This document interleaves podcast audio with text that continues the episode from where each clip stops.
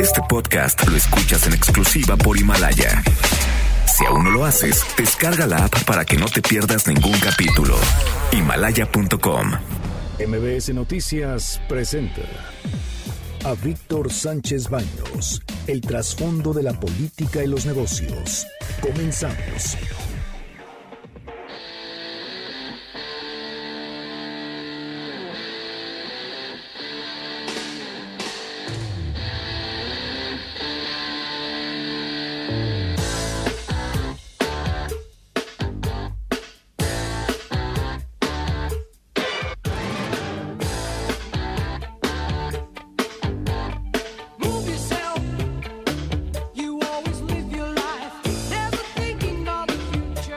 Tal? ¿Cómo están? Muy, muy, muy buenas noches. Los saludo con mucho afecto. Soy Víctor Sánchez Baños en MBS a través de la frecuencia 102.5 de FM desde la Ciudad de México. Acompáñanos durante una hora para que juntos analicemos y discutamos la información de poder y dinero que leerás y escucharás mañana. Sintonízanos en vivo, en streaming, en mbsnoticias.com. Y está conmigo, Anabela Peset. Muy buenas noches, Víctor, ¿cómo estás? Carmen Delgadillo. ¿Qué tal? Muy buenas noches a todos.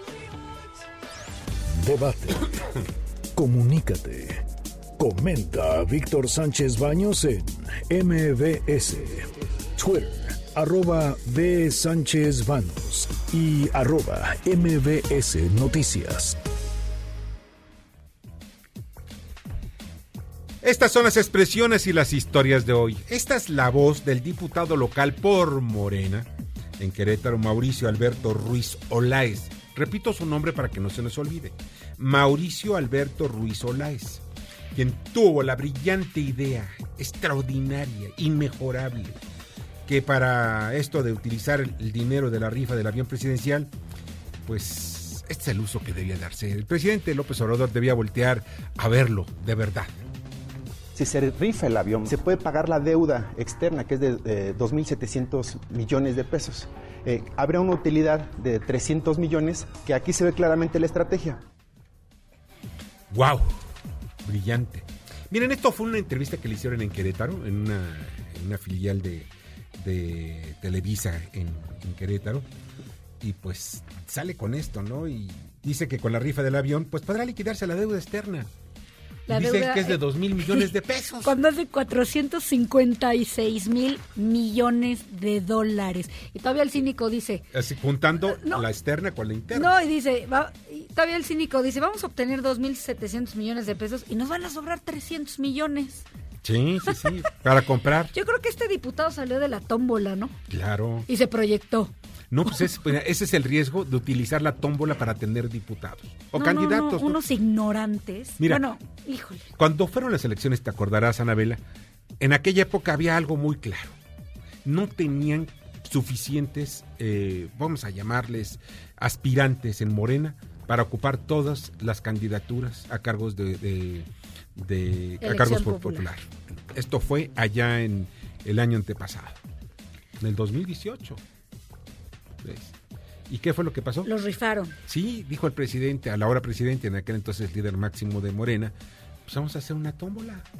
Y todos aquellos que son nuestros simpatizantes, vamos a invitarlos a que participen en la tómbola. Echen su nombre, en su nombre, en algunas, en algunos casos, ¿eh? donde no tenían. Echen su nombre y ahí vamos a sacar el nombre que sale. Pues cada personaje que yo he visto, senadores, diputados federales, diputados locales que son de pena ajena. Bueno, es el caso de este muchachito. No saben sé. ni cuántos artículos tiene la Constitución. O sea, de 500 diputados federales, cada vez que les hacen unas encuestas, como de 10, 10 no saben.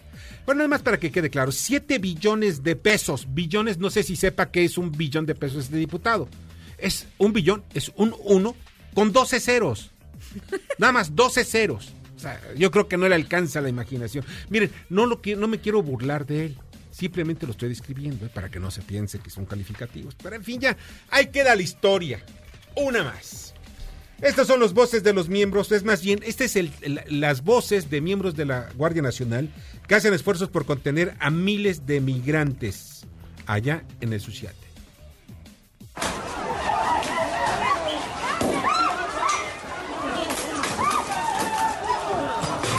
Precisamente estamos viendo la manera como ellos, los migrantes hondureños y guatemaltecos, están saltando bardas, están rodeando a los policías, a los miembros de la Guardia Nacional, están golpeándolos con piedras, con rocas, y mientras unos se tratan de escabullir, otros están peleándose. Bueno, dice el Instituto Nacional de Migración de la Guardia Nacional de que no, no pasó nada. O sea, los que se llegaron a colar, después los agarraron más adelante y ya los atraparon. Miren, son 1.500 migrantes que oficialmente vienen en esa caravana. Nosotros tenemos datos, mis otros datos, por cierto, hablan de más de 3.000, de casi 4.000. Estos migrantes pasan por la frontera y los dejó pasar el presidente guatemalteco. Y dijo el presidente guatemalteco, que es de derecha, pues no sé qué vamos a hacer, pues que pasen. Ellos no quieren estar en Guatemala, pues claro que no. Ya de, quizá puedan estar en México y pasarse la frontera. Miren ustedes, cientos de migrantes han tratado de pasar a golpes, a codazos y empujones. No los ha tratado, no los ha, eh, se ha convertido México en un muro para impedir el paso de estos migrantes. Pero miren ustedes, el cruce del río que ilustra la frustración de estos migrantes es la cruce del río Sichuate. Y de verdad es increíble lo que está pasando en esa región. Y pasan como coladera, ¿eh? Ah, no, sí, claro. Se cuelan. Se cuelan y dicen que siempre no, pues, yo no sé. Mira, ya está en la línea telefónica y le agradezco muchísimo a Javier Oliva Posada, especialista en temas de seguridad nacional. Hola Javier, ¿cómo estás? ¿Qué tal? Buenas noches, ¿qué tal? ¿Cómo estás? Muy bien, gracias. Oye, tú que, tú que eres una de las, de las personas o de los especialistas que has eh, participado también en el entrenamiento de pues los altos mandos de la Guardia Nacional, en fin, tú que eres especialista en estos temas de seguridad, ¿cómo ves tú este caso de los de los migrantes que quieren pues a golpes meterse en territorio mexicano? Bueno, mira, eh, en general y es muy importante que nuestro auditorio sepa siempre las fronteras son puntos conflictivos en cualquier parte del mundo. Ahora, pretender meterte a un país a la fuerza de manera tumultuaria, pues evidentemente eh, requiere una reacción o una contención o una administración de ese ingreso por parte del país huésped, en este caso México. Claro. Entonces no debe de extrañarnos que ante una eh, presencia multitudinaria en nuestra frontera con, eh, con, Guatemala, en este caso, eh, deba ser administrada y si esa es la fuerza, pues también tiene que controlarse con cierta forma, eh, con cierta autoridad, para incluso para evitar la, entrada de cierto tipo de enfermedades, de cierto tipo de, conductas que puedan afectar a nuestro sistema social. Esta sería mi primera respuesta. Ahora bien, ¿qué es lo que estamos viendo también en esto, en, estas actitudes? Porque no vienen como que en buen plan, o sea, vienen eh, en, tratar de pasar para llegar a Estados Unidos a como dé lugar, cueste lo que cueste. O sea, ¿qué tenemos que hacer los eh, mexicanos ante este es un predicamento para la autoridad mexicana porque eh, tratar de ingresar a un país, cualquiera que sea, digamos, pongamos otra frontera en cualquier parte del mundo de, esta forma, pues evidentemente la, autoridad local necesita tener o, hacer alguna respuesta de, control. Y sí me parece que esta actitud agresiva que hemos estado observando, lamentablemente no abona para que en el supuesto, en el supuesto caso de que pudieran ingresar a nuestro país, pues imaginemos lo que va a ocurrir a, lo largo de miles de kilómetros hasta que lleguen a la frontera con Estados Unidos, porque ese es su objetivo central. Claro. Ahora, la otra parte más crítica, llegan a la frontera con Estados Unidos y no pueden ingresar, ¿qué van a hacer? México tiene que costear, el, o el gobierno mexicano o los gobiernos tienen que costear el regreso o la deportación o la generación de cierto tipo de condiciones para que no eh, la, la malpasen. Entonces, realmente para el gobierno mexicano son, son condiciones muy difíciles, eh, pero desde mi punto de vista es que también falta una gran responsabilidad de los gobiernos eh, centroamericanos, lo que se conoce como el Triángulo Norte, es decir, Guatemala, Honduras y El Salvador, para también eh, procesar la generación de empleos o de otro tipo de políticas que de alguna manera mitiguen este sentido de migración a, México para llegar a Estados Unidos. Javier, oh, sí. buenas noches. Anabela Peset, Javier, saludos. Pregunta, Javier. Hola, Anabel, ¿cómo estás? Qué, gusto, escucharte. Oye, Javier, una pregunta. Esto no lo habíamos visto antes, la verdad, imágenes de la Guardia Nacional, el Ejército, tratando de, pues ahora sí que como coladera, tratando de impedir que estos migrantes entren. ¿Qué va a pasar si llega una caravana mayor o incluso si esta caravana hoy por la noche o mañana en la mañana logra, muchos ya lograron pasar, o sea, unos ya por ahí vi que sí se colaron. Si se quedan en México, ¿qué podemos esperar? porque seguramente estos migrantes nos van a causar también problemas en la frontera norte con nosotros, ¿no? Sí, indudablemente es una situación muy, muy, muy compleja porque además eh, varios de estos migrantes pueden ser eh, reclutados por bandas criminales o ser utilizados lamentablemente por su comisión de indefensión en cierto tipo de actividades fuera de la ley. Entonces, para eh, sí me parece que el gobierno mexicano debiera ser un poco más estricto en estas condiciones de control porque eh, los flujos migratorios siempre han existido en toda la humanidad, desde los tiempos bíblicos, si me permiten la expresión. Pero eh, cuando son así como tan organizados, tan numéricos, tan eh, voluminosos, sí pareciera, y hay algunos estudios, algunos análisis que hablan de cierta instigación para organizarlos, que mm, pasar de un país a otro, no solamente en el caso de México, para llegar a un destino específico. Entonces sí, sí me parece que la autoridad mexicana debiera tener como un poco más de articulación de las partes civiles, me refiero eh, en términos de inteligencia y de prevención de este tipo de actividades que obviamente están anunciadas desde hace varias semanas. Javier, ¿aquí no habrá mano negra del presidente guatemalteco, de Gamatei? Eh, yo creo Porque, que pues, mira, son ideologías es diferentes. Una, una pregunta muy aguda. Yo creo que también este tema tiene que ver con el proceso electoral en Estados Unidos. Claro. Porque de alguna manera poner en evidencia de que México no tiene autoridades eh, hijas o de cierta capacidad para control de este tipo de problemas, eh, es eh, alimentar o alimentar el discurso anti-México que tantos buenos resultados les dio al actual presidente de los Estados Unidos y que va a ser obviamente el candidato eh, republicano a la reelección. Me parece que las autoridades mexicanas les hace falta estudiar, y lo digo con toda seriedad, hace falta estudiar un poco la lógica del sistema político estadounidense para saber en qué dinámica eh, se encuentra la relación en este momento.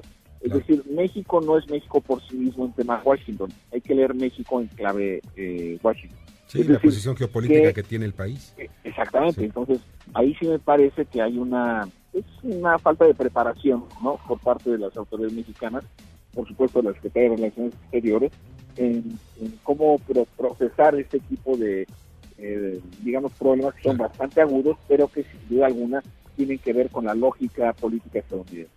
Oye, pues te agradezco muchísimo, estimado Javier, que hayas estado con nosotros esta noche. Y pues este, pues vamos a estar pendientes para después platicar contigo sobre más temas de seguridad nacional. Estoy muy pendiente y gracias por la oportunidad. Y saludos a Anabel, por favor. Gracias. Pásala muy bien, Javier Liva Posada, especialista en temas de seguridad. Y vamos al comentario de Mario de Constanzo, ex titular de la Conducef. Víctor, muy buenas noches, un saludo a ti y a todo tu auditorio.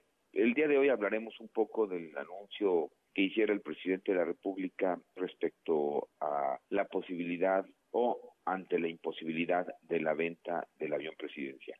Es difícil realizar esta rifa, hay que entender que el avión presidencial, por su modo de adquisición, no ha sido una compra, sino este tipo de aeronaves se arrendan. ¿Qué quiere decir esto? Que no son propiedad de quien los está usando, las líneas aéreas no compran los aviones que usan, los gobiernos en la mayoría de los casos tampoco, sino simplemente es una especie de arrendamiento financiero en el que se paga por el uso de una aeronave, se paga una cantidad mensual, anual, y esta después de mucho tiempo pasa a formar parte pues de la persona quien incluso puede decidir cambiarla o finalmente eh, ya eh, conservarla. Hay que hacer ese señalamiento, puesto que en la famosa venta o rifa del avión no representaría ingresos adicionales, sino únicamente son los recursos pues para acabar de, este, de cumplir con este compromiso, vamos a llamarlo así, forzoso, de eh, pago de los arrendamientos de esta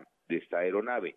De poco serviría o poco podría ayudar el que esta aeronave se rifara o se vendiera, puesto que esos recursos tienen que ser mayormente aplicados a a la venta de este avión. Por ello, eh, va a ser muy difícil que logre cambiarse por medicinas o por equipo médico como él lo ha propuesto.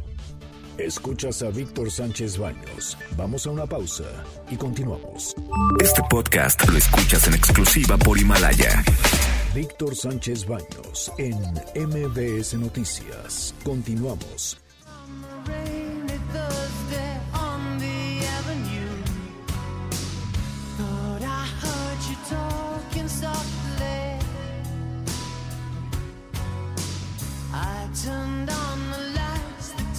Muchas, muchas, muchas gracias que continúen con nosotros en MBS.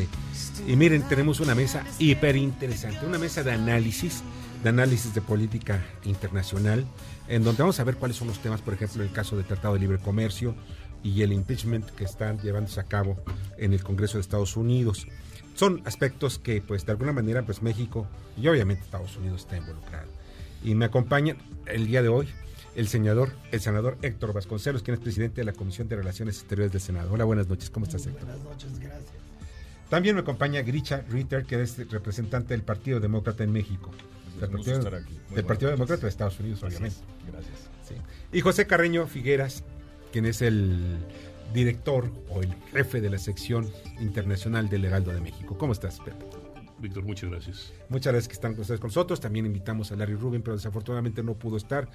Se disculpó con nosotros. Él es representante del Partido Republicano en México. Bueno, tiene también, él generalmente, igual que Gricha, tiene un espacio en, este programa eh, una vez a la semana donde pueden expresar sus...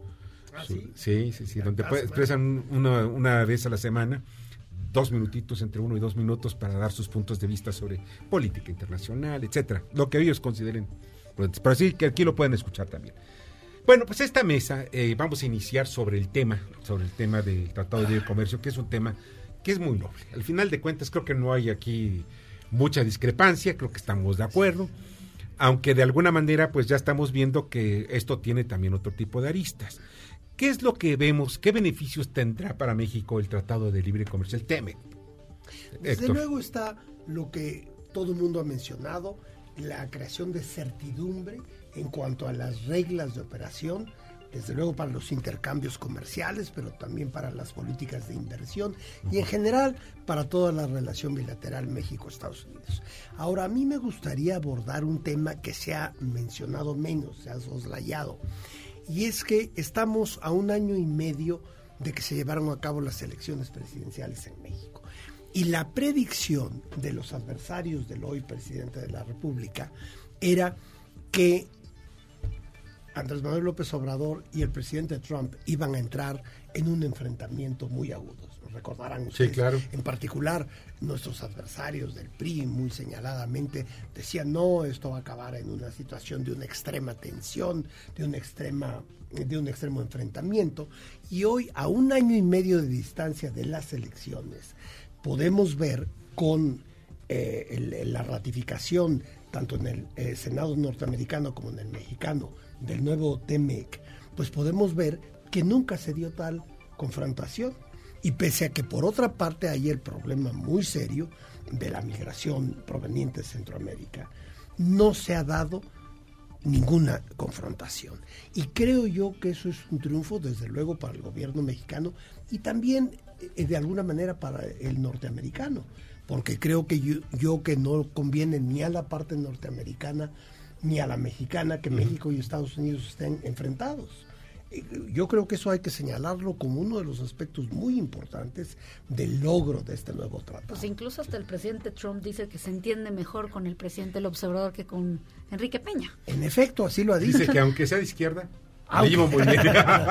sí, sí, sí. No, yo creo que por ambas partes, ambos han hecho un gran esfuerzo, yo creo, para lograr esto. Pepe. Pero, eh, eh, estoy de acuerdo, creo que la política del presidente López Obrador ha sido muy cuidadosa en términos de la relación con Estados Unidos, aunque le ha valido también una serie, toda una serie de acusaciones en términos de que ha cedido demasiada o con demasiada frecuencia a las, a las presiones del presidente Trump. Hay una, ahí me hace recordar que hace año y medio, más o menos, un poco más de año y medio, el senador Marco Rubio, republicano de Florida, que es el ideólogo del Partido Republicano en términos de la política latinoamericana, él decía que, que a, su país, a su gobierno, a su partido no le importaba la ideología de quién gobernara en México, porque finalmente tenían experiencia tratando con partidos de izquierda, con gobiernos de izquierda, ya podían, se llevaban con ellos, en tanto que el presidente de México entendiera que para tener éxito debería contar con los Estados Unidos. Creo que López Obrador lo ha hecho con mucho cuidado. Ah, no sé exactamente en qué medida otros temas hayan ah, haya debido compensar en otros temas o si haya debido compensar en otros temas de política exterior tal vez otros lo podrán hablar mejor que yo pero la verdad ese es un tema que está ahí vivo y en cuanto al tratado pues creo que el, eh, eh, en realidad es una continuación de un acuerdo que ya estaba, es decir, el, senador Charles Grassley, que es el presidente del Comité de Finanzas del Senado republicano también, él decía que el actual, que el TEMEC es el 95, es el NAFTA, el antiguo Tratado de Libre Comercio, en 95%. Así que eh, si es una mejoría, sí, no sé, eh, por lo menos una actualización. Hay quien se queja de detalles, hay quien se queja, pues siempre hay ese tipo de cosas, pero la verdad creo que sí, efectivamente, el tema de la relación con Estados Unidos se ha llevado con mucho, mucho cuidado, aunque a veces no sabemos exactamente quién la lleva. Pues lo lleva de repente el procurador, ¿no? Cada vez que viene, pasa algo, pasa algo. ¿Sí, no? Sí, totalmente. Pues mira, sí, sin duda creo que concuerdo con lo que dice el señor senador. Eh, ha habido una serie de situaciones ríspidas desde nuestra perspectiva, sin duda el tema de los aranceles y las amenazas de aranceles para de alguna manera llevar al gobierno mexicano a que tome ciertas acciones, en particular lo que mencionamos, el tema de los migrantes. Ahorita tenemos a la Guardia Nacional en la frontera sur, hablo tenemos en esta, yo soy mexicano y americano, entonces desde la perspectiva como mexicano, tenemos la Guardia Nacional en la frontera sur, de alguna manera se ha mencionado que el muro que debería estarse construyendo en Estados Unidos, aunque esté yo de acuerdo con eso, se mandó hacia el sur y ahorita pues justamente están habiendo enfrentamientos entre la Guardia Nacional y Guatemala. Entonces, eh, el decir que todo se ha llevado eh, eh, alegremente y tranquilamente, sin duda es mejor de lo que esperábamos, pero sí, sí ha habido una serie de situaciones ríspidas y creo que este tema de los migrantes y el, el push de las caravanas de miles de personas que quieren atravesar México para quedarse en México, porque a fin de cuentas no necesariamente nos van a dejar entrar, bien o mal, no voy a juzgar eso ahora, pero eh, son temas que sí afectan de alguna manera la relación bilateral entre Estados Unidos y México. ¿No es algo armado desde Estados Unidos? No tengo pruebas para decir que así es, sin duda hay personas que creen. Pero llama la atención y jala la atención de, los ciudadanos estadounidenses sobre lo que está pasando. Hubieran mandado más gente, ¿no? hubieran estado mejor armados. Digo la verdad. ¿no? ¿no? mandan a 100 o a 200. sí, pues mandas unos 4 mil, unos 5 mil. Digo, la neta, si se va a meter a Estados Unidos, pues mandas unos 10 mil. Como la vez pasada. Sí, o sea, no mandas 500 que vienen y se te cuelan. Pero si fuéramos muy maliciosos, dices, mejor mando 5 caravanas de mil que una de 5 mil. Entiendo. Y cada semana un rollo. Exactamente. Y mantienes esto hasta, hasta el proceso electoral. Eso sería más inteligente si eso es real. Hay una llamada telefónica del, auditorio, dice que Oscar Báez, felicidades por la mesa en, de este momento, es un excelente tema. Y que le pregunte yo al señor Carreño, de acuerdo a su experiencia, a quien yo conocí, por cierto, siendo corresponsal del Universal, en aquel entonces, ya hace muchos ayeres, allá en Washington, eh, te veía yo ahí en el National Press Building, ¿no? Pero eh, que eras de los pocos que tenían ahí sus su espacio, de los, de los periodistas mexicanos, corresponsales mexicanos que tenían espacio en, el centro de prensa de Washington. ¿Que, que el Tratado de Libre Comercio es un ardid electoral de la Casa Blanca? Sí y no. Es decir, perdón, el, acuérdense que fue una promesa electoral del señor Trump en 2016. Él decía que era el peor tratado de la historia de los Estados Unidos y era también el primer tratado de libre comercio entre un, entre un país desarrollado y un país subdesarrollado, por decirlo de esa manera. Era, o sea que sí, maltratado, pues sí, sí era un maltratado en tanto que dejaba de considerar toda una serie de temas que nunca había, que todavía no aparecían, el comercio electrónico, por ejemplo, ese tipo de cosas. Hay puede ha habido mucha discusión, mucho debate de respecto a quién fue el principal beneficiario. Hay uh, eh, eh, muchos creen que fueron los Estados Unidos los que más se beneficiaron, que obtuvieron grandes ventajas de respecto a México. Hay, sin embargo, en México, en Estados Unidos, quienes creen que el principal beneficiario fue México. Y de hecho estamos viendo en alguna medida o lo vimos en alguna medida en, la, en, la, en, las elecciones del 2016. El Tratado de Libre Comercio se convirtió en uno de los símbolos de la campaña política de Trump porque por gente que se consideraba desplazada. Ahí es otro detalle. Ahora, eh, entonces, el cumplimiento de ese tratado del acuerdo se volvió muy importante, de, de esa promesa, perdón, se volvió importante para Trump porque tenía que mostrar algo. Trump llega literalmente a octubre de del año pasado con las manos vacías, literalmente, y para él el acuerdo se convierte en algo importante y urgente. Mucho mejor que el muro, ¿verdad? Mucho, porque además le, le permitía presumir de un arreglo comercial en medio de una guerra también comercial con China. ¿Que los obligó? A ver, Héctor, eh, ah, sí. No, no, no, adelante. Eh, bueno, yo, creo que hemos mencionado una gama de temas que dan para varios programas cada uno, porque además cada uno de ellos, el de migración, el del tratado, etcétera, tiene muchísimas aristas. Pero hay algo que a mí me gustaría retomar de lo que ha dicho el señor Carreón, Carreño, perdón, em, que es lo siguiente. En efecto, ha habido algunos eh, sectores y algunos miembros de la comentocracia que han criticado la política del actual gobierno hacia los Estados Unidos. Pero nada más yo les pido que imaginemos cuáles serían las críticas que tendría el actual gobierno si estuviéramos en una situación de extremo enfrentamiento con Estados Unidos. ¿eh? ¿No? Que podría pasar. Que, y que fue predicho por, la por los partidos que entonces estaban en el poder y que ahora son oposición. yo, escribí un artículo en 2015 y dije, va a ganar Trump la presidencia y va a ganar López Obrador la presidencia.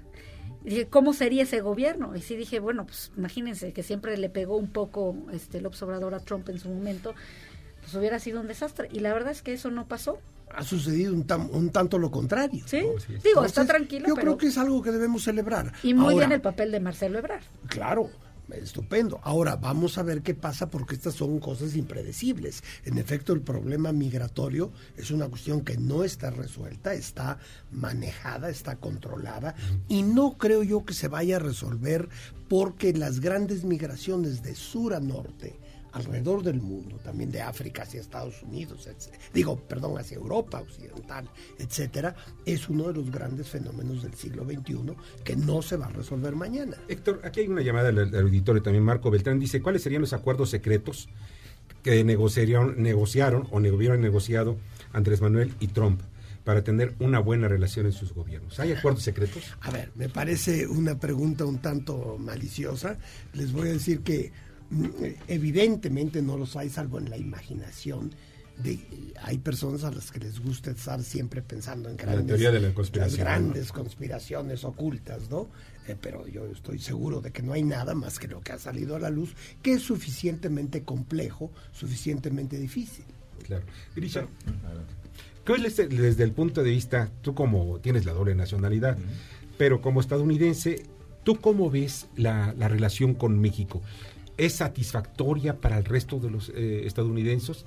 Vamos hablando de la mitad de los, de, los demócratas, eh, un poquito menos de la mitad, y la otra mitad de los, este, de los republicanos. Mira, sin duda, eh, desde la perspectiva americana, y digo americana de los Estados Unidos eh, la relación con México es algo que es inevitable, eh, somos vecinos, siempre nos tenemos que llevar bien dentro de la medida posible.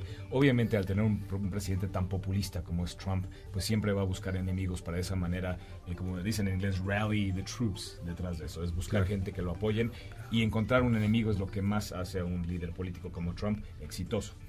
independientemente de eso, creo que si, si aprobamos el TEMEC, por el lado de, y esto fue bipartidista, los dos partidos estuvieron de acuerdo en el tema, que es porque todos se dan cuenta de la importancia de mantener esa relación con México.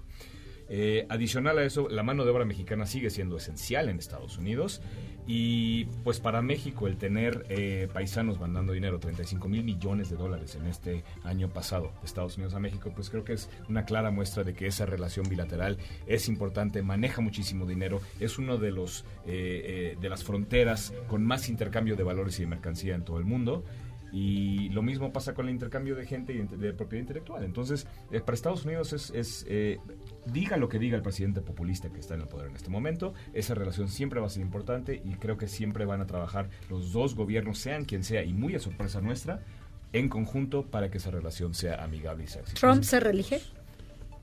Yo no puedo decir y hacer ningún tipo de. Yo espero definitivamente que no, pero, pero no dudaría, no me sorprendería si se Perdón, podríamos matizar, digamos que en este momento todo indica que sí. Dentro de tres meses, ¿quién No sabemos. Después del el impeachment, yo diría, que puede fortalecerlo. Yo diría dentro de tres días, quién sabe. Porque estas cosas son tan dinámicas que nunca se puede saber que, por una parte, qué va a salir a la luz mañana o qué va a contener el siguiente tuit del presidente. Pero seamos honestos, el, que este juicio político se lleve a cabo primero con eh, personas que van a ir a declarar, con pruebas, depende de que en el Senado se apruebe. Con 51 votos ellos pueden desechar todo el juicio político. Y se acaba mañana, pasado mañana. ¿no? Y ellos tienen más de 70. 70 creo que tiene. Claro, sí, sí, sí. O sea, bueno, necesitamos que cuatro senadores se vengan Exactamente. Pero eso yo no diría que es imposible. no, no, no es imposible. son, dos números. Cuatro para lograr que haya pruebas. Es correcto. Y 20 para lograr que haya que, lo y, tenemos de hecho cuatro senadores que están de acuerdo. Son este Susan Collins de Maine, Lisa de Alaska, Mitt Romney de Utah y Lamar Alexander de Tennessee. Y los cuatro están al menos dando indicaciones de que podrían irse del lado de los demócratas. Es lo que tiene nervioso también muchos los republicanos. Vamos a ir a un corte para continuar con este tema y por pronto vamos al comentario de Hiroshi Takasaji, quien es director del Sol de México. Adelante, Hiroshi. Entre muchos drones y gadgets inútiles, un grupo de rebeldes presentó los primeros avatares creados completamente por computadora, que semejan ser personas de carne y hueso con emociones, pero que no existen en la vida real. Los primeros humanos artificiales fueron liberados en la feria de tecnología más importante del mundo, el Consumer Electronic Show de Las Vegas, durante los primeros días de este 2020. A través del cristal vemos a otra persona, pero en realidad lo que refleja la pantalla es la construcción en tiempo real de un personaje inexistente, que fue creado por computadora utilizando videos e imágenes que circulan en el ciberespacio. Los llaman neons. Son esos seres humanos artificiales y que muy pronto comenzarán a comercializarse en todo el mundo para trabajar principalmente en la industria de los servicios. Ellos cumplen órdenes rápidamente, ponen atención, generan empatía y son extremadamente... Pueden traerle una botellita con agua. Ah, su empleo puede estar en riesgo. No diga después que no se lo advertimos. Escuchas a Víctor Sánchez Baños. Vamos a una pausa y continuamos. Este podcast lo escuchas en exclusiva por Himalaya. Víctor Sánchez Baños en MBS Noticias. Continuamos.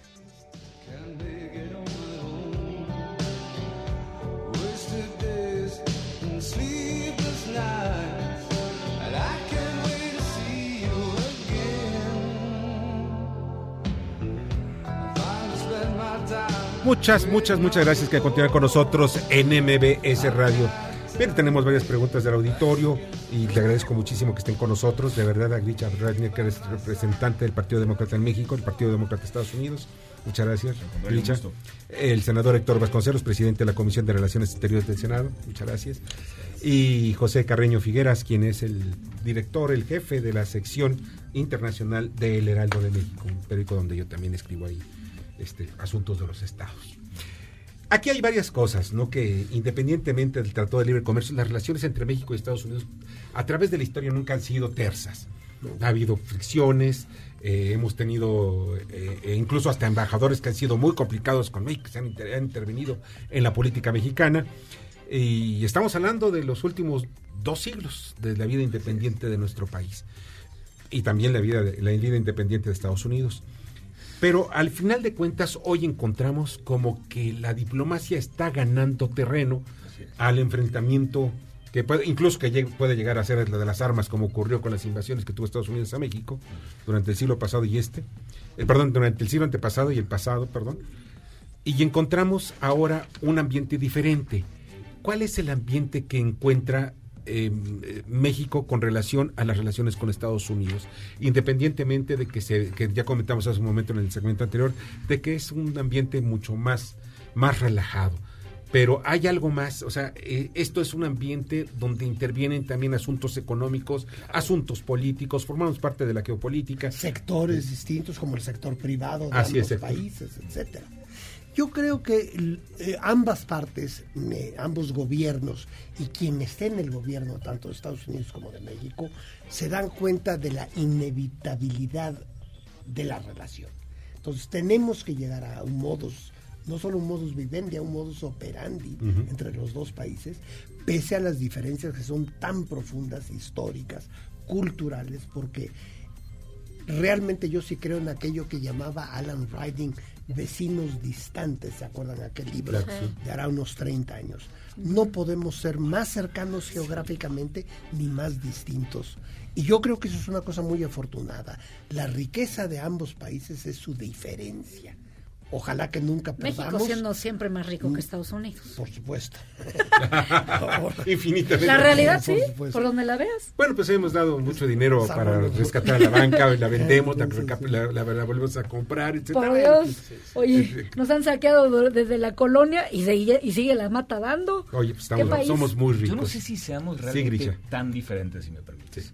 El mexicano es emprendedor el mexicano es persona de fe, el mexicano es persona de familia y tú te vas a Estados Unidos y ellos son iguales. Tenemos muchas similitudes en ese sentido culturalmente hablando, creo más que con otros países, a lo mejor eh, musulmanes, a lo mejor países europeos que son mucho más distanciados en tema de familia. Eh, eh, en esos sentidos, sí, a lo mejor socioeconómicamente es muy diferente, pero culturalmente hablando... Fíjate que yo ahí discrepo por esto, fíjate, justamente mencionas la familia. Para los Estados Unidos la familia es una pareja, es el núcleo de una pareja y sus hijos, si acaso los nietos y el perro. En cambio nosotros tenemos estas familias enormes, extendidas, los abuelos, los tíos, los primos.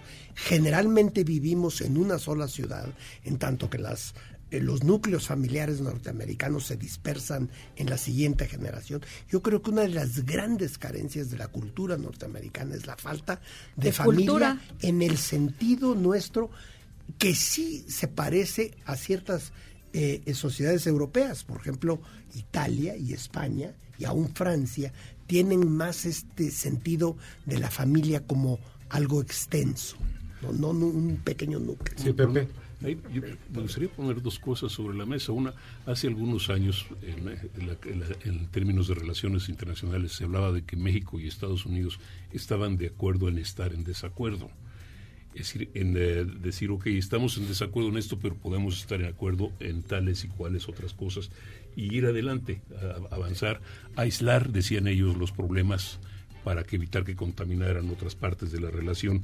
Y efectivamente, esto, y esto se dio además, fue muy evidente, por ejemplo, después del tema de, uh, de, de, Camarena en el 85, de los temas de, de, escándalos de ese tipo, en que sí había problemas policiales, pero problemas de económicos, problemas de comercio, etcétera, pues se iban adelante sin mayor, pues, pues con los tropiezos normales que pudieran tener y creo que es, es, algo que estamos viendo de todas maneras actualmente. Ahora, el, ah, yo, no sé, yo confieso abiertamente que una de mis fiestas predilectas en los Estados Unidos, quizá la que más respeto, es el Thanksgiving. Claro. Cuando, que es una fiesta netamente familiar, no es nuestra, no es nuestro concepto de familia, pero al mismo tiempo es muy, muy familiar. Yo he visto personas, yo tengo amigos que han cruzado continentes para estar en sus fiestas, en la fiesta con, con la familia, que no es nada más la familia cercana, la, familia cosanguínea, sino la familia que se han creado. Es el momento de reunión anual, pero nada más allí. Al día siguiente cada uno toma su avión. Sí, pero es, pero, pero es, es, una concepción de familia diferente y estamos hablando de una sociedad diferente también. ¿no? Y, por otro lado, Víctor, hay un tema interesante que es curioso, el fenómeno de migración de México o de Latinoamérica hacia los Estados Unidos, pero más de los mexicanos que se van a vivir para allá o que se cruzan la frontera, pues es la conquista más pacífica de toda la historia. La reconquista. pues es, la reconquista. O sea, en realidad, Estados Unidos, para cómo va creciendo nuestra migración hacia allá, pues vamos a seguir conquistando Estados Unidos para nosotros. No, perdón, eh, perdón, eh, perdón eh, estaría casi en acuerdo si no fuera porque ya poco a poco los, los, los, hijos de latinos, ya no solo mexicanos, sino de otros latinoamericanos que nacen en Estados Unidos, son en términos reales, ya superan al peso de los, de los nuevos migrantes. Correcto. Eso, eso es bien importante. Ya son, y ya no son específicamente mexicoamericanos o salvadoreñoamericanos, etcétera. Ya son otra cosa, son estadounidenses latinos, latins, como se dicen ellos. Es, son otra cosa. Es, Latin lovers. ellos quieren olvidar también sus orígenes. Latin no, lovers. No, no, no, no, necesariamente. Simplemente están readaptando su, readaptando su historia, readaptando sus mitos de, de nacimiento a su nueva realidad. Eso es muy interesante. y estoy de acuerdo completamente. De hecho, es impresionante. Si tú ves Texas, por ejemplo, es lo que llamamos un minority majority state. Es decir, las minorías en Texas en conjunto son ya más en números que, los, blancos. tú, ves, tú ves los comerciales de, turísticos de Texas en Estados Unidos, dentro de Estados Unidos, y son la fiesta de las bebés, las bailarinas así que con trajes típicamente mexicanos danzando al son de la negra, marides, mariachis, etcétera. Son, pero están reclamando, están rearmando su historia, rearmando su origen. Y con un poquito de apoyo también de la población blanca, porque tenemos el 5 de mayo, ¿no? que es la, celebración En la Casa Blanca. La gran, la, gran la, gran feria cervecera de, de mediados de año. Ya tenemos, tenemos ya, ya, se nos fue muy rápido el tiempo. Un minuto. Que ustedes, nada más el minuto sería que me, me gustaría muchísimo que me dijeran cuál es, desde su punto de vista, el, el resultado de la actual administración, tanto de Trump como de, Andrés Manuel López Obrador, y cuál sería el futuro inmediato en las relaciones de México y Estados Unidos que puedan afectar la migración. Eh, desde nuestra perspectiva me da gusto que se enfoque más Trump en China y, en, en, Corea y en otros países más que en la relación con México. Es decir, la relación con México es un no tema, eh, las cosas están desde la perspectiva de ellos bien y lo que creo que viene es sin duda la puesta en marcha del TEMEC y la esperanza de que, como sabes, la migración es neta, ya es prácticamente cero de mexicanos a Estados Unidos. Eh, esperamos que abran la puerta para que pueda haber migración controlada de más mexicanos a Estados Unidos. Muchas gracias, Richard.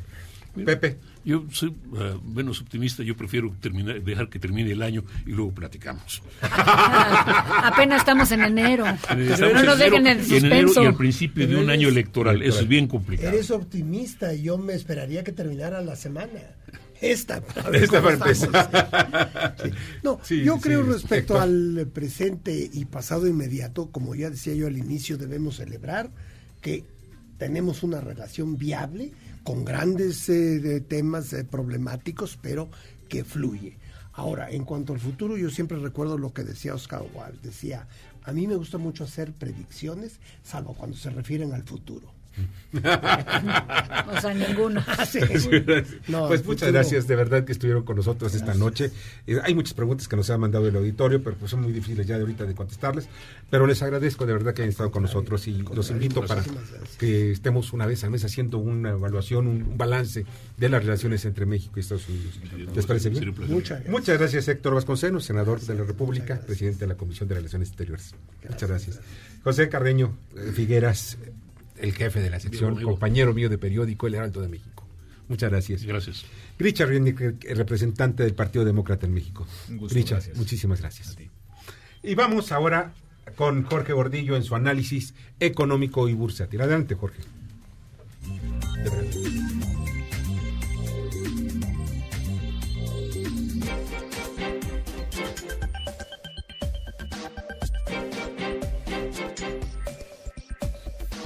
Gracias, Víctor. Buenas noches. Aquí mis comentarios de inicio de semana. Los mercados financieros localmente mostraron un día con pocos poca variación, una variación marginal mixta, pero marginal, esto debido a que los volúmenes no alcanzaron los niveles promedio. Ante el feriado en Estados Unidos se celebró el natalicio de Martin Luther King, no hubo bancos, no hubo sector financiero en Estados Unidos, de todas maneras, observamos niveles históricos en la bolsa, o no históricos, eh, que no habíamos visto en 14 meses, como cerramos el viernes, y un tipo de cambio también en niveles que no habíamos visto en más de un año, por abajo de los 18.70 en el interbancario. Las referencias por lo mismo fueron escasas y destacó quizá lo relacionado al mercado del petróleo. El precio internacional del petróleo estuvo volátil y añadió algo de incertidumbre la jornada de hoy después de que Libia haya paralizado las exportaciones de petróleo a causa del cierre del oleoducto por parte de las fuerzas de resistencia civil. Libia exporta diariamente 1.2 millones de barriles de crudo, aproximadamente el 1% del consumo diario mundial. Por eso es tan relevante. Por último, el Fondo Monetario Internacional ajustó a la baja sus pronósticos de crecimiento de la economía mundial. En particular, redujo en una décima para el 2000 20 a 3.3% de crecimiento, mientras que para el 2021 anticipa una expansión de 3.4%, dos décimas menos de lo previsto el pasado mes de octubre. Para México recortó su pronóstico de crecimiento en línea como lo tienen la mayoría de los analistas, espera ahora un crecimiento de 1% para 2020 desde el 1.3 que tenía pronosticado anteriormente. Hasta aquí mis comentarios del día de hoy, Víctor. Buenas noches. Escuchas a Víctor Sánchez Baños. Vamos a una pausa y continuamos. Este podcast lo escuchas en exclusiva por Himalaya. Víctor Sánchez Baños en MBS Noticias. Continuamos. Muchas gracias que continúen con nosotros y vamos a las columnas políticas financieras que leerán ustedes el día de mañana en los periódicos diarios de la Ciudad de México. Eh, vamos con Julio Brito. Adelante, Julio. Fíjate que los integrantes de la Asociación de Gobernadores de Acción Nacional finalmente cumplieron su promesa de entregar al sistema de salud que impulsa el gobierno federal su propuesta para ofrecer servicios médicos con calidad y oportunidad. No podía faltar el tema del presupuesto de transparentar los 40 mil millones de pesos que pertenecían al Seguro Popular. Estos y otros temas en mi columna Riesgos y Rendimientos que se publica toda la semana en el periódico La Crónica de hoy. Muchas gracias, Julio. Adrián Trejo. La Asociación de Gobernadores de Acción Nacional presentó su proyecto alternativo al INSABI, una propuesta que más allá de las buenas intenciones se queda simplemente en eso, un amago de disidencia que no tiene mayor trascendencia. De este y otros temas les platicamos en la columna La Divisa del Poder, que ustedes pueden leer diariamente en el periódico 24 horas. Que tengan ustedes muy buenas noches. Buenas noches, Adrián, pásala muy bien. Rosario Vélez. En la década que está empezando vamos a vivir unas nuevas tecnologías, lo que es en materia de aviación uno de los puntos más difíciles para cualquier viajero es pasar por todos los controles que hay en los aeropuertos. Pues la buena noticia es que hay ya nuevas tecnologías que nos van a permitir agilizar todo esto. Todo esto y más pueden leer mañana en la crónica de hoy. Muchas gracias, Rosario. Te agradezco mucho. Paco Rodríguez. Mañana podrás leer en el índice político las demencias y las personalidades múltiples que aquejan a muchos de los cuatro teros y cómo también todo esto ha provocado que haya pues quien ya se quiera ir, quien quiera hacer la graciosa huida, muy al estilo de Carlos Orsúa, quien dejó muy rápido la Secretaría de Hacienda. De eso pues te platico mañana en el índice político, www.indicepolitico.com. Muchas gracias, Paco. Como siempre, buenas gracias y muchas, muchas noches. Muchas noches, Paco Rodríguez. Pásala muy bien. Arturo Dam. Víctor Radio Escuchas, muy buenas noches, ¿cómo están ustedes? El día de mañana, en mi columna Pesos y Contrapesos en el diario La Razón, comento el tema de la rifa del avión presidencial. Un tema sin duda alguna polémico, pero que bien vale la pena darle alguna pensadita. Mañana en Pesos y Contrapesos en el diario La Razón. Muchas gracias, Arturo. Lilia Arellano. Víctor, buenas y muy, pero muy frías noches. Se van acumulando los problemas y los pendientes y tal parece que la receta es dejar hacer, dejar pasar, a ver si la solución llega sola. Y mientras tanto, bueno, pues me despido porque se me ve el avión y nos leemos en las redes sociales y en los diarios del interior del país. Soy Lidia Arellano y la columna se titula Estado de los Estados. Buenas noches. Buenas noches, Lilia, pásala muy bien. Rogelio Varela. Graciela Márquez, la secretaria de Economía, es la primer funcionaria mexicana que encabeza una delegación en el Foro Mundial de Davos. Mañana en corporativo en el Heraldo de México. Muchas gracias, eh, te agradezco mucho, Rogelio. Darío Celis. Mañana en la columna La Cuarta Transformación del periódico El Financiero vamos a platicarle de cómo Raquel Buenrostro está barriendo literalmente al SAT de arriba para abajo. Está pues resonando todas sus estructuras en una operación limpieza como parte pues del arribo de la cuarta transformación en este sector tan importante. El De esto vamos a platicar mañana en la columna La cuarta transformación del periódico El Financiero. Muy buenas noches. Muy buenas noches, Darío. Muchas gracias. Mauricio Flores. ¿Qué tal, Víctor? ¿Cómo están, amigos? Muy buenas noches. Mauricio Flores, gente detrás del dinero, periódico La Razón. Mañana les voy a platicar del inicio, sí, del inicio de un proyecto que quizás no es tan sexy porque es complejo, pero que sin embargo ese sí podría generar la necesaria inversión, la necesaria inversión que se requiere para el sureste. No está fácil, pero sí, mañana se da el fallo, o cuando menos es lo que vamos a anunciar, sobre lo que viene a ser el proyecto del corredor transísmico del Istmo de Tehuantepec. Mañana se los platico ahí, gente detrás del dinero, periódico La Razón.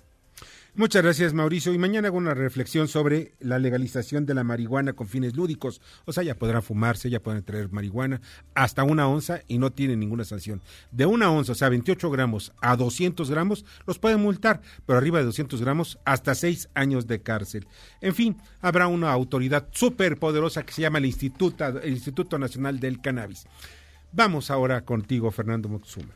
Bueno, pues amigas, amigos, hoy en día todos tenemos una gran historia que contar y qué mejor que hacerlo en Himalaya, la aplicación más importante de podcast en el mundo, llega a México. No tienes que ser influencer para convertirte en un podcaster. Descarga la aplicación Himalaya, abre tu cuenta de forma gratuita y listo, comienza a grabar y publicar tu contenido. Crea tus playlists, descarga tus podcasts favoritos y escúchalos cuando quieras sin conexión. Encuéntralo todo tipo de temas como tecnología, deportes, autoayuda, finanzas, salud, música, cine, televisión, comedia, todo está aquí para hacerte sentir mejor. Además, solo en Himalaya encuentras nuestros podcasts de ExaFM, MBS Noticias, La Mejor FM y Globo FM. Ahora te toca a ti. Baja la aplicación para iOS o Android y visita nuestra página himalaya.com. Himalaya, la aplicación más importante del mundo a nivel mundial, ahora en México. Inteligencia financiera, el espacio de las pymes, las respuestas para impulsar el crecimiento de los emprendedores con Enrique Cervantes. Hola, ¿qué tal? ¿Cómo estás? Buenas noches, Enrique. Hola, buenas noches. Oye, pues, ¿qué tema nos traes hoy? Porque estaba yo muy interesado en algunas cosas que nos mandaste antes sobre los créditos simples. ¿Qué se refiere esto? Sí, principalmente hoy queremos compartirles las novedades que tenemos en Crece en cuanto a créditos simples. Estamos conscientes de que nos enfrentamos en un, en un 2020 que además de tener, de tener retos económicos, también se presenta como una oportunidad para las fintechs. Principalmente en crédito simple apoyamos a las pymes a tener un crecimiento en sus proyectos. Esto va eh, conforme a montos que nosotros autorizamos, que puede ir de 1.5 millones sin garantía a una tasa del 27 y a un plazo de 3 a 18 meses. ¿Las fintech qué son? Principalmente las fintechs es bueno, en Crece principalmente lo que, lo que hacemos es créditos simples con una rapidez y con la tecnología que nos ayude para analizarlos y poderles dar una respuesta a las empresas en el menor tiempo posible. O sea, porque las empresas deben tener cada día estar más tecnificadas, ¿no? o sea, llevar más, más eh, software, hardware, en fin, para tratar de mejorar también sus servicios y todo lo que proporcionan. ¿Esto habla bien ante ustedes que proporcionan créditos? Eh, claro que sí. O sea, a diferencia de los bancos, eh, nosotros pues estamos en el sector en donde las pymes no tienen acceso al sector bancario y nosotros les damos las oportunidades para el financiamiento de, dichos créditos. ¿Y cómo lo pueden hacer? Pues principalmente con la tecnología que actualmente maneja la empresa, eh, la cual pues da una rapidez en inmensa comparación de cualquier análisis bancario y podemos darles una respuesta. O sea, por ejemplo, yo ahorita quiero yo un crédito de un millón y medio, mi empresa tiene pues algunos recursos, ¿qué tengo que hacer? Tengo que ir a una página de internet, ¿qué es lo que voy a hacer? Principalmente aplicas a, través de una página de internet, entregas tu CIEC, algunos estados bancarios y se consulta a buró. En menos de 48 horas tendrías una respuesta y podrías, podrías ser sujeto a, este crédito. ¿Yo tengo que explicar para qué quiero el dinero? Este, sí, el motivo es importante principalmente eh, porque apoyamos, nuestro, nuestro principal objetivo es apoyar a las empresas a tener un mayor desarrollo. ¿En dónde? ¿Cuál es la página de internet de ustedes? Es www.crece.com. Crece con Z, ya saben ustedes. Enrique, te agradezco muchísimo que hayas estado con nosotros. Muchísimas gracias. Inteligencia financiera, presentada por Crece. Recuerda, Crece se escribe con Z. Brevemente les informo que ya 58 de los, de los de los migrantes que se cruzaron por la frontera, los, están buscando en la selva, allá en Chiapas, no los encuentran, pero ya 300 y pico ya están bajo resguardo. Ya los van a regresar o se van a quedar aquí en los centros de retención. Pues muchas gracias, ya nos vamos. Muchas gracias, Anabela. Muchísimas gracias, buenas noches. Anabela Peset, Bernardo Sebastián, muchas gracias. En la producción, Jorge Romero. En la jefatura de información, Carmen del Cadillo. En la redacción, Fernando Moxuma. Y en los controles, Héctor Zaval. Soy Víctor Sánchez Baños, deseo que les vaya sensacional. Las opiniones vertidas en este programa son única y exclusivamente de estricta responsabilidad de quien las expresa. MBS Noticias presentó a Víctor Sánchez Baños, el trasfondo de la política y los negocios. Este podcast lo escuchas en exclusiva por Himalaya. Si aún no lo haces, descarga la app para que no te pierdas ningún capítulo. Himalaya.com